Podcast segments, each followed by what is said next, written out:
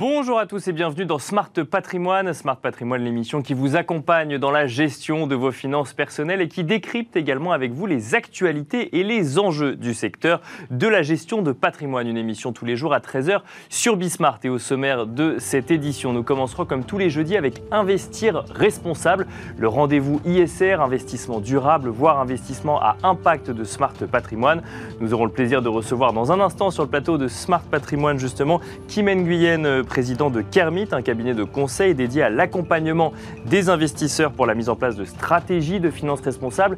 Et nous tenterons de comprendre avec lui comment accompagner les investisseurs institutionnels dans la mise en place justement de stratégies d'investissement responsables. Nous enchaînerons ensuite avec Enjeu patrimoine dans ce contexte d'élection présidentielle en France. Nous aurons le plaisir de recevoir Éric Pinon, le président de l'AFG, pour décliner avec lui les, les propositions de l'AFG pour préparer l'avenir des épargnants à l'occasion donc de cette campagne présidentielle. Bienvenue à vous tous qui nous rejoignez. Smart Patrimoine, c'est parti. Et nous commençons donc avec Investir responsable, le rendez-vous ISR, investissement durable, investissement responsable ou à impact de Smart Patrimoine. Et en l'occurrence, on va s'intéresser à la stratégie des investisseurs institutionnel quand il s'agit d'intégrer euh, des critères ESG ou une stratégie d'investissement euh, responsable dans leur choix d'allocation. Pour en parler, nous avons le plaisir d'être sur le plateau de Smart Patrimoine avec Kim Nguyen, le président de Kermit. Bonjour Kim Nguyen. Bonjour. Bienvenue sur le plateau de, Smart Patrimoine. Alors Kermit, on, le rappelle, on l'a rappelé en introduction, mais c'est un cabinet de conseil dédié à l'accompagnement des investisseurs pour la mise en place de stratégies de finances responsables. Euh, les acteurs de la finance sont nombreux. Aujourd'hui, on va s'intéresser aux investisseurs investisseurs institutionnels. Euh, il faut encore les accompagner aujourd'hui pour euh, la mise en place de stratégies d'investissement responsable. C'est encore un sujet sur lequel on démarre en 2022 ou euh, j'ai envie de dire les premiers jalons ont déjà été posés depuis quelques années quand même eh ben, Je vais vous faire une réponse de Normand, mais ça dépend. Ça dépend, très bien. ça dépend, ça veut dire que certains n'ont pas encore commencé. Voilà, en fait, on, a on est sur un marché vraiment qui est aujourd'hui de plus en plus à deux vitesses, hein, il faut s'en rendre compte. On a des investisseurs qui sont d'une part très très en avance, on va dire, c'est ce que dans le jargon des sociétés de gestion, ils appellent le tier one, le premier tiers, les bons élèves. Là, on parle de, noms que tout le monde connaît, hein, la Caisse des dépôts, les gros assureurs, le, FRR. C'est des gens qui sont très en avance. D'accord. Des questions de, moyens, d'ambition de, politique aussi, de choix de, la France. Et depuis la COP21, c'est des gens qui ont beaucoup investi sur ces sujets, qui sont très en avance, qui sont très visibles. Euh, ça, c'est la partie immergée de l'iceberg. Et derrière, vous avez beaucoup, beaucoup de petits institutionnels, donc le tiers 2, tiers 3, si vous faites le calcul. Bien sûr. Beaucoup de monde, euh, qui, eux, ont beaucoup, beaucoup plus de difficultés et qui peuvent être effectivement très en retard pour plein de raisons, hein, des problèmes de compréhension, parce qu'on est quand même sur un sujet qui a, vous le savez, euh, puisque vous suivez ça depuis longtemps, qui a évolué, qui continue d'évoluer, avec qui est en mouvance permanente, avec une réglementation qui n'arrête pas de changer. Et une réglementation européenne qui n'est pas encore tout à fait figée. Non, pour le qui n'est pas tout à fait figée. On a encore eu des nouvelles il y a, quelques jours. Voilà, ça, bouge en permanence. Demain, il y a l'écolabel. Vous avez eu les discussions qui ont été rouvertes sur le, sujet de l'armement, des choses comme ça, qui Bien sûr, étaient les sujets sur lesquels on n'aurait pas eu les mêmes échanges il y a quelques années. Donc tout ça change en permanence. Donc un problème de compréhension des enjeux je pense, un problème aussi de, de, de, compréhension de la stratégie, parce que l'idée, je pense qu'on est tous d'accord sur l'idée, c'est bien. Euh, maintenant, comment on fait pour mettre ça dans la finance? Euh, gérer un portefeuille, les institutionnels, ils savent faire ça depuis très longtemps. Hein. gérer la finance, chercher le meilleur équilibre rendement-risque, c'est une chose qui, euh, qui, savent faire. Maintenant, rajouter une autre dimension, et pas seulement en gadget, hein, mais dire vraiment, on va réintégrer euh, ces notions d'investissement durable, de SG, d'impact dans notre stratégie, c'est quelque chose qui est très compliqué à faire. Passer de l'idée à la pratique, c'est vraiment quelque chose qui est compliqué à faire. Donc, le sujet, il est là. Il n'est pas d'intégrer finalement la raison d'être d'aller vers de l'investissement responsable. Il est de bah, concrètement comment je fais, comment est-ce que je continue mon activité traditionnelle tout en intégrant cette nouvelle dimension. Exactement, c'est vraiment la question. Et ça, implique un certain nombre d'étapes, c'est-à-dire déjà se poser les questions sur ce que vous voulez faire. Je pense que tous les, les investisseurs institutionnels sont comme les particuliers. Tout le monde n'a pas la même appétence au même sujet. Certains sont plus sensibles à certains sujets, au social, à la gouvernance, à l'environnement. Donc il y a déjà une question à se poser là-dessus sur les sujets.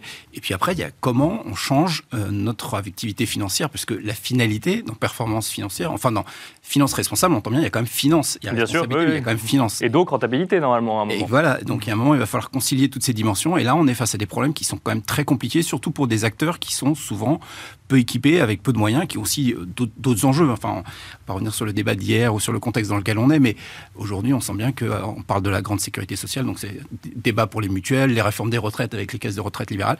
Tout ça, c'est difficile de se projeter sur du long terme quand vous savez même pas si vous allez, bien sûr, où, sera votre situation dans quelques années. Donc ça, ça devient, c'est un contexte très compliqué. Puis j'ajouterais vraiment ce contexte de moyens qu'il ne faut pas négliger, c'est-à-dire qu'aujourd'hui, si vous regardez les moyens que nécessite la mise en place d'une politique responsable, c'est-à-dire en termes de données, en termes de plateformes, en termes d'outils de reporting, c'est gigantesque. Et quand vous êtes une petite structure de euh, quelques dizaines de personnes, si vous voulez, c'est des coûts qu'il faut prendre en compte et qui sont vraiment non négligeables. Alors, on va évoquer euh, avec vous la, stratégie hein, qu'on peut mettre en mhm. place quand même quand on veut s'y mettre, effectivement, pour le tiers 2 et tiers 3, si jamais on veut commencer en 2022. Juste avant, vous avez parlé donc, du débat d'hier, mais j'ai envie d'ouvrir à, euh, à, la période actuelle, période mhm. de guerre sur le sol européen et notamment sur le sol ukrainien, période de hausse des cours des prix des matières premières et en même temps, période où les derniers rapports, et notamment rapport du GIEC, alerte sur l'urgence d'intervenir. Est-ce qu'on est dans un moment où, euh, qui est propice au développement à grande échelle de stratégies euh, d'investissement durable ou au contraire qui vient freiner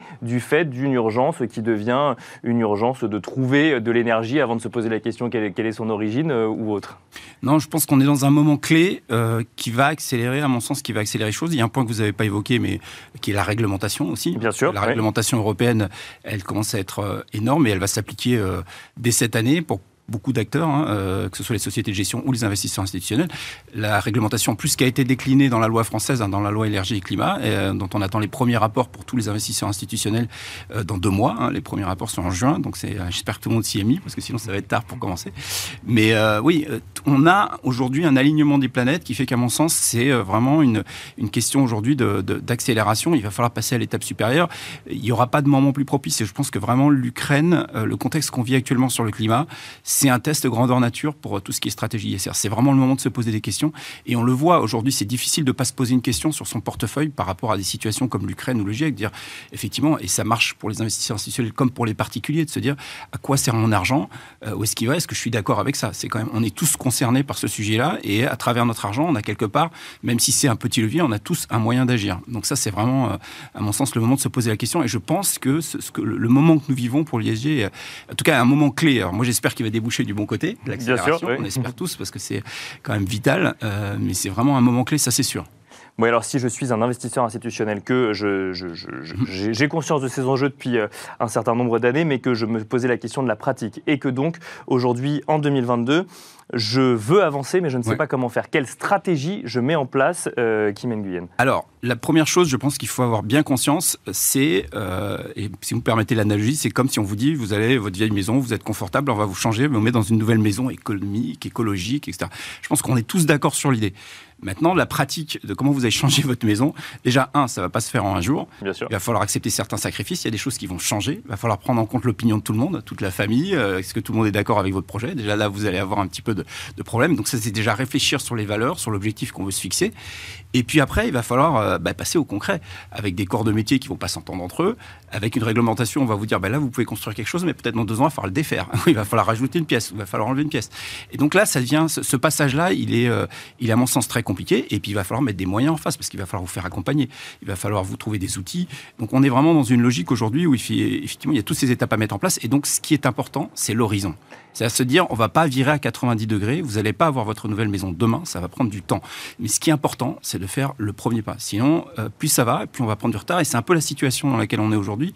C'est-à-dire que tous ces acteurs ont dit, bah, attendez, on va attendre que tout ça soit stabilisé, d'avoir une vision claire. Bah, c'est ce que j'allais dire. C'est que oui, vous, nous parlez de cette réglementation qui évolue. Donc euh, là, bon, alors si vous nous parlez de 2-3 ans, donc on se dit 2-3 mhm. ans, bah, on attend 2-3 ans de plus et puis on commencera quand tout sera clair. Non, ce que vous dites, c'est commencer dès maintenant. Voilà, j'ai peur qu'effectivement, euh, c'est la situation dans laquelle on est aujourd'hui. C'est-à-dire que si vous attendez demain un oui, non, voilà ce qu'il faut faire, voilà ce qui est figé, on va attendre encore longtemps. Il faut bien se rendre compte que la finance telle qu'elle existe aujourd'hui, on l'a pratiquée pendant des années, stabiliser euh, euh, tout ce qui est théorique autour de la recherche du rendement risque, les algorithmes, tout ça. Aujourd'hui, on sait faire ça, c'est stabilisé, mais ça a pris des années. Aujourd'hui, la finance responsable telle qu'on l'envisage pour demain, ça fait 3-4 ans qu'on travaille dessus. Donc tout n'est pas fini, l'expérience théorique n'est pas finie, la réglementation change en permanence, comme vous l'avez évoqué. Donc effectivement, vous pouvez prendre l'option de dire on attend que tout soit fini, mais j'ai peur qu'à ce moment-là, on soit très très en retard vis-à-vis des adhérents, euh, vis-à-vis des, des, des, des, assurés qui sont couverts. Voilà, donc non, il faut aujourd'hui, à mon sens, faire le premier pas, et c'est important aussi dans une dynamique d'apprentissage pour accompagner le mouvement et pour accompagner ce changement. Parce que plus ça va changer, plus vous allez arriver en retard, plus ça va être compliqué. Quand, on s'y met en 2022 et qu'on considère qu'on a peut-être déjà un petit peu de retard par rapport mhm. à d'autres acteurs, est-ce qu'il faut faire des, virements de bord massifs? Est-ce que, par exemple, il faut exclure un certain nombre de sociétés du, du jour au lendemain? Est-ce qu'il faut aller massivement sur le E, par exemple, de l'environnement, mhm. parce que c'est le sujet le plus actuel en ce moment, ou est-ce qu'il euh, il faut quand même garder en, une ligne directrice qui était celle qu'on avait avant? Non, je pense qu'il faut garder une ligne directrice. Comme je l'évoquais, de toute façon, dans la finance durable, on sait qu'on est sur un temps long. Euh, donc vouloir virer à 90 degrés aujourd'hui et vouloir tout exclure et tout changer du jour au lendemain, je pense que ça va faire plus de mal qu'autre chose. Et il y a une recherche d'équilibre qui est absolument nécessaire. Euh, l'environnement, évidemment, on l'a tous en tête, le rapport du GIEC, mais il n'y a pas que l'environnement, il y a aussi le social, euh, il y a la gouvernance des entreprises. Il faut qu'on agisse de façon équilibrée sur tous ces leviers, ce que font déjà les sociétés de gestion dans une certaine mesure. mais dire aujourd'hui, il faut que tout le monde s'y mette et qu'on tire tous dans le même sens. Et je pense que ce que je dis sur les petits institutionnels du tiers 2, tiers 3, ça vaut aussi pour les particuliers. Je pense qu'on est tous un petit peu dans le même bain et je pense que les, particuliers peuvent se retrouver en tout cas dans cette image. Euh, une dernière question qui mène Guyenne sur le sujet de la défense que vous avez, euh, que vous avez mentionné. C'est sûr que, bah, effectivement, avec le retour de euh, la guerre sur le sol européen, le sujet de la défense devient un sujet pour les États et donc potentiellement mhm. pour l'industrie et donc les investisseurs. Est-ce que, du coup, ça peut devenir une thématique ESG demain? Comment est-ce qu'on intègre ça quand on veut quand même s'orienter dans une stratégie de finance durable? Et déjà, je pense que, euh, comme, comme, tous les thèmes, c'est un thème relatif. On a tous notre, notre position par rapport à ça. Euh, déjà, quand on parle d'investisseurs institutionnels, il ne faut pas oublier qu'il y en a qui sont directement aussi liés à l'armée. Hein. Vous avez la, mutuelle des, des, forces armées, les choses comme ça. Donc ces gens, ils n'ont pas la même, forcément la même opinion sur ce sujet qui est probablement plus pressant pour eux que euh, une mutuelle qui travaille sur la, couverture de, l'agriculture. Donc voilà, on a tous des approches différentes là-dessus. Je pense que la principale chose, et c'est dans finance responsable, c'est d'être responsable, c'est de savoir où va son argent et d'être sûr que l'argent qu'on utilise, il est déjà en conformité avec nos valeurs et ce qu'on veut en faire. Après, je pense que c'est des décisions individuelles euh, je sais qu'il y a des débats, comme vous le savez avec moi, qui sont réglementaires, hein, puisqu'on parle de l'éco-label demain, avec euh, tout le débat qu'il y a eu en début d'année avec euh, la ministre des Armées sur le financement de l'industrie. donc ça, c'est aussi des débats qui sont réglementaires, mais qui, je pense, sont à un autre niveau. En tant qu'investisseur institutionnel, je pense que la première question à se poser, c'est savoir, moi, ce que je veux faire, et est-ce que je me suis assuré que mon argent, effectivement, est utilisé dans la, dans la logique et dans la cohérence des valeurs que je souhaite porter.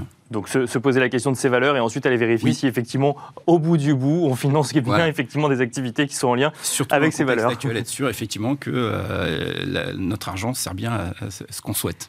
Merci beaucoup Kim Nguyen. Merci. Je rappelle que vous êtes président de Kermit et quant à nous, on se retrouve tout de suite dans Enjeu patrimoine. Et nous enchaînons à présent avec Enjeu patrimoine, où nous allons revenir euh, ensemble sur les propositions de l'AFG, l'Association française de la gestion euh, financière, pour préparer l'avenir des épargnants à l'occasion de la campagne présidentielle. Pour cela, nous avons le plaisir de recevoir sur le plateau de Smart Patrimoine Éric Pinon, le président de l'AFG. Bonjour Éric Pinon. Bonjour. Bienvenue sur le plateau de, Smart Patrimoine. Une discussion que nous avons ensemble au lendemain du débat euh, avant les élections du second tour de l'élection présidentielle. Donc, on ne va pas ici le commenter. En revanche, on peut remarquer qu'il y a des sujets patrimoniaux qui sont revenus dans les échanges, notamment en matière de retraite, en matière euh, d'impôt euh, sur la fortune, alors immobilière ou sur la fortune, ce sera peut-être l'occasion d'en reparler. Et il y a un mot qui a été prononcé très régulièrement, qui est celui de l'investissement. Ça tombe bien, c'est le sujet euh, qu'on va aborder ensemble.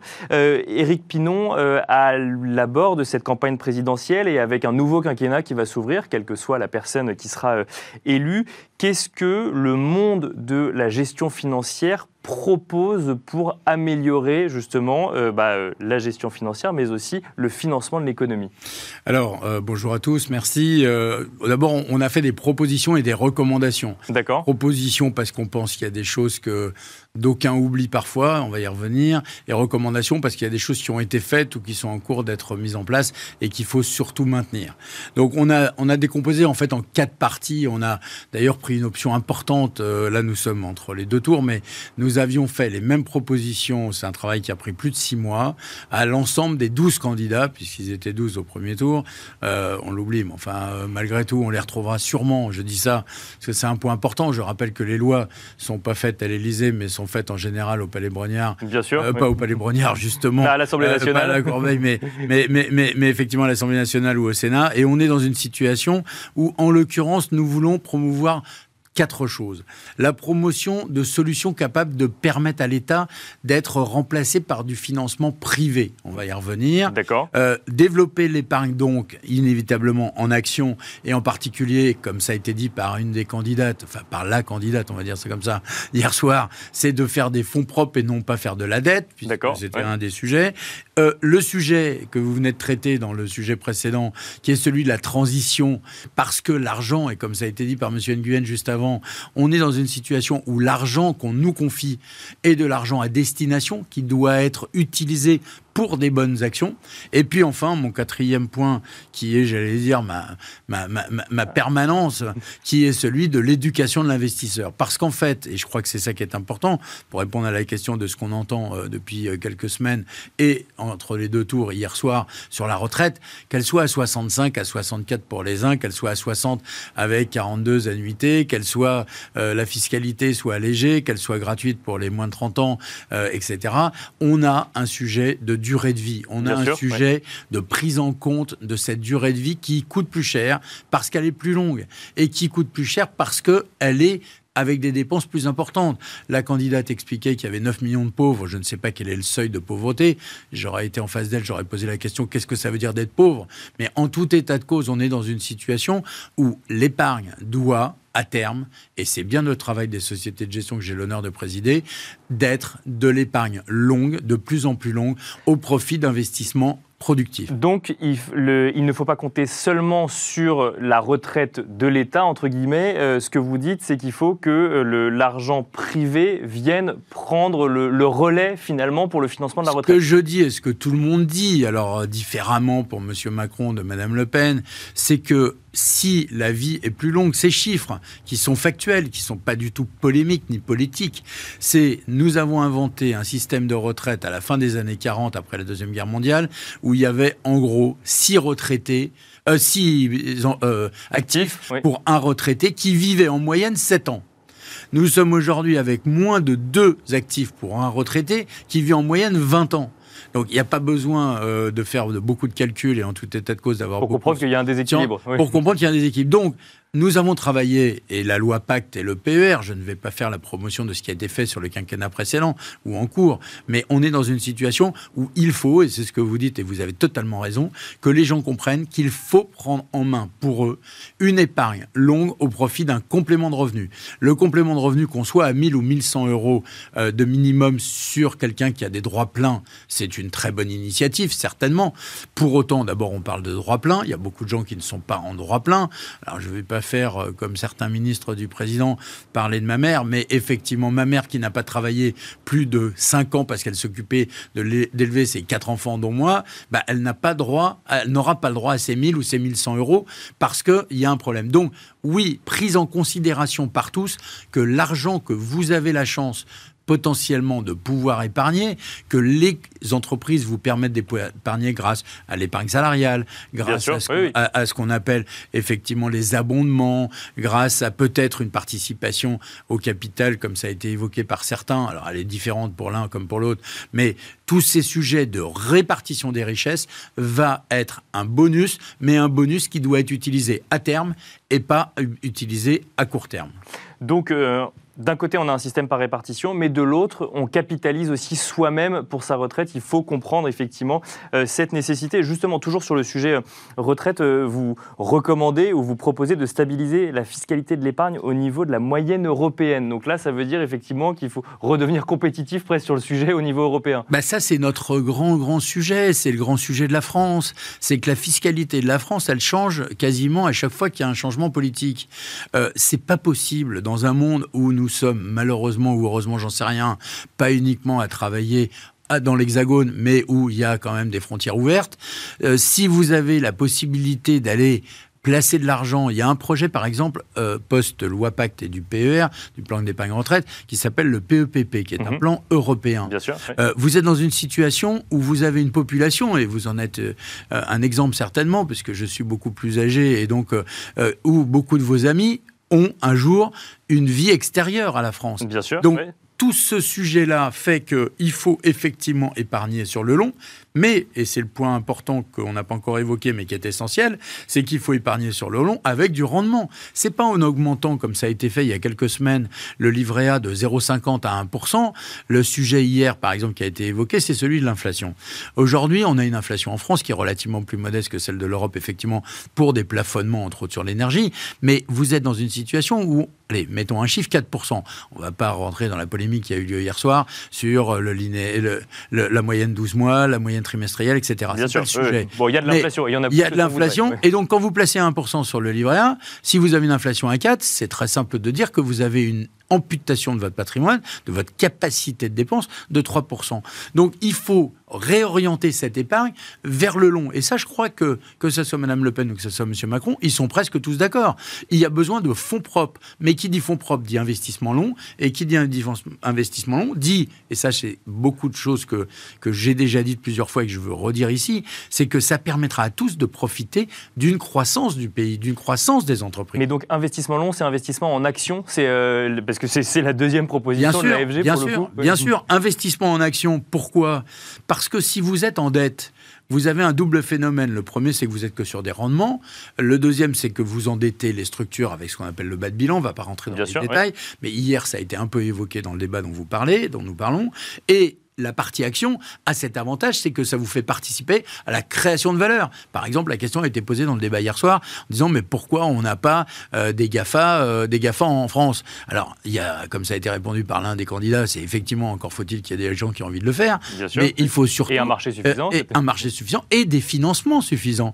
Mais c'est vrai qu'au tout début, que ça soit Apple ou je ne sais qui dans son garage, effectivement, il fallait qu'il y ait des gens qui aient envie d'investir. Donc oui, nous poussons, nous espérons pousser en action, mais pour le faire, on arrive au point 4 qui est celui de l'éducation. Il faut que les gens comprennent que l'action, c'est pas si grave que ça, que la variation, ou ce qu'on appelle la volatilité dans notre jargon professionnel, euh, c'est-à-dire les écarts de cours, c'est pas si grave parce que sur le long terme, bah, quoi qu'il arrive, on est plus gagnant ou plus gagnant sur ce genre de support qu'on ne le serait sur de la dette d'un côté ou sur des fonds dits euh, garantis que sont le livret A ou le fonds en euros. Eh ben, on peut peut-être continuer justement sur cette éducation financière. Alors comment est-ce qu'on peut faire prendre conscience aux jeunes et aux moins jeunes, euh, des, j'ai envie de dire, des, essentiels finalement de, de, l'investissement, comprendre effectivement que bah, quand il y a du risque, il y a du rendement, quand il y a du rendement, il y a du risque, que la promesse par exemple des fonds en euros n'est plus vraie aujourd'hui, et euh, leur faire comprendre en fait de la nécessité de euh, d'investir d'une certaine manière plutôt que d'une autre. Une de mes idées de, de, toujours et une de nos erreurs actuelles, c'est d'avoir souvent un seul compte pour la totalité de l'épargne. D'accord. Je pense qu'il serait utile de pousser, grâce peut-être à des outils de fiscalisation ou de défiscalisation, comme il y en a d'ailleurs déjà dans le PEA, comme il y en a potentiellement dans le PER, mais on pourrait surtout dissocier, et je l'ai déjà dit, je crois, sur votre antenne, les dissocier les besoins à trois mois ou l'épargne à trois mois de l'épargne à trois ans, de l'épargne à 20 ans. Il est évident qu'il faut éduquer les gens pour leur dire que l'argent qu'ils gagnent, un bout, ce qu'on appelle la propension à épargner. Alors, tout le monde va vous dire, avec ce qu'on dépense et avec ce qu'on gagne, on ne peut pas mettre un centime de côté. C'est vrai et faux. Euh, depuis deux ans et demi où la crise du Covid a été déclarée, il y a 175 000 euros, 175 euh, milliards d'euros, pardon, euh, presque 200 milliards d'euros qui ont été mis de côté. Alors pourquoi ils ont été mis de côté? Parce qu'on n'a pas dépensé, bien entendu. Pourquoi ils ont été mis de côté? Parce que, comme ça a été dit, on a effectivement, alors en parallèle, les 600 milliards de dettes, mais on, on est dans une situation où, oui, il faut que les gens comprennent que le placement long a du sens. Il ne faut pas qu'il soit totalement en placement long. L'épargne ne doit pas être totalement figée sur du long terme. Mais après, faut-il commencer en CM2, en troisième ou en terminale ou en école supérieure? Moi, j'ai pas d'avis. Mais ça doit être à l'école. Oui, moi, moi, j'ai sorti cette euh, blague, si je puis m'exprimer ainsi. J'ai la chance d'avoir cinq enfants. J'essaye, depuis que je leur donne de l'argent de poche, de leur expliquer que l'argent de poche, c'est fait pour être géré sur le mois, en ce qui les concerne. Et puis après, quand ils vont être grands, je vais essayer, j'y travaille, de leur faire comprendre qu'une partie de ce qu'ils gagnent, il faut qu'ils le placent sur le long terme. Mais si on ne commence pas avec la première partie qui est celle de je te donne de l'argent de poche pour payer, euh, je sais pas quoi, la cantine, le machin, la sortie où j'en passais des meilleurs, on est dans une situation où on ne leur permet pas de prendre conscience que la durée, la destination et donc le lien avec l'objectif est essentiel. Et pour l'ensemble de la population que nous avons le plaisir de gérer, c'est ce qu'il faut qu'on leur apprenne à faire.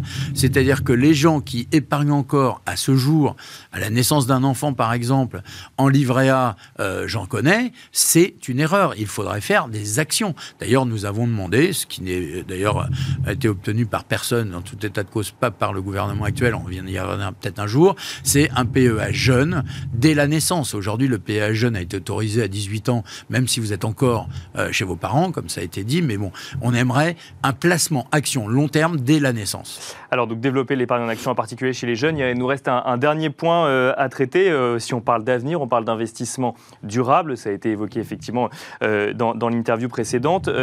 Quelles sont, quelle est la position de l'AFG pour développer cet investissement durable à impact ou responsable? Bah, Comme ça a été dit effectivement précédemment, il y a le Tier 1 qui fait ça très bien ou qui est obligé de faire ça très bien. ça, c'est les grands institutionnels. C'est les grands institutionnels qui ont des moyens, qui utilisent probablement et effectivement la société Kermit ou d'autres sociétés. Il y a après ça les deux autres catégories, mais ce qu'il faut pas euh, négliger, c'est que c'est pas ceux qui gèrent qui sont poussés par faire ce genre de choses. C'est aussi les gens qui nous confient leur argent. On est dans un monde où les gens qui nous confient leur argent sont de plus en plus exigeants. Moi, j'ai des clients ou des clientes qui quel que soit leur âge, nous disent est-ce que vous placez bien avec de l'ESG, avec le E environnemental, avec le S social et avec le G gouvernance? Ça devient une exigence des épargnants. Mais bien sûr, euh, le G, c'est l'histoire des rémunérations des dirigeants d'entreprise. Alors il y a peut-être des exagérations.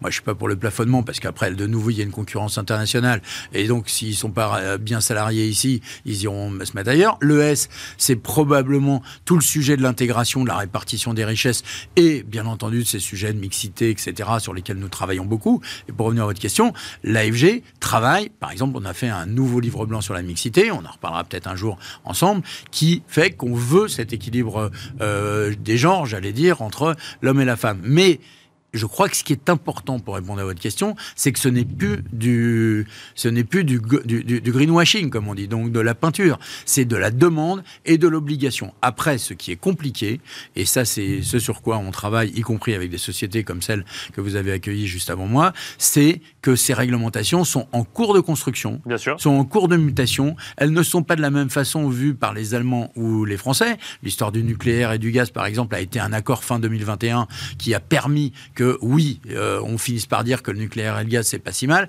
mais on a eu beaucoup, beaucoup de travail là-dessus. Donc attention à ne pas aller trop vite, parce qu'une réglementation européenne est en cours, qu'une réglementation française est forcément bonne, mais elle est bonne si elle est j'allais dire, adapté à ces contraintes. Ce qui a été très bien dit, et je termine par ça, euh, c'est qu'il y a quelques mois, euh, personne ne voulait ou semblait vouloir financer euh, les problèmes, je dirais, militaires. Bon, malheureusement, le conflit ukrainien-russe fait que bah, certains se disent, c'est quand même dommage de ne pas refinancer, les Allemands en tête, comme vous l'avez vu. Donc oui, c'est plus une, euh, c'est plus un outil marketing, c'est un outil de demande et on ne peut pas y échapper. Merci beaucoup, Éric Pinon, d'être venu détailler sur le plateau de Smart Patrimoine les propositions de l'AFG, Association française pour la gestion euh, financière, donc pour euh, la campagne présidentielle, mais j'ai envie de dire pour les campagnes électorales à venir, également pour les législatives. N'oublions pas les législatives, c'est, je pense, un point important puisque les lois, encore une fois, se font encore une fois plus facilement à l'Assemblée qu'elles ne se font à l'Élysée.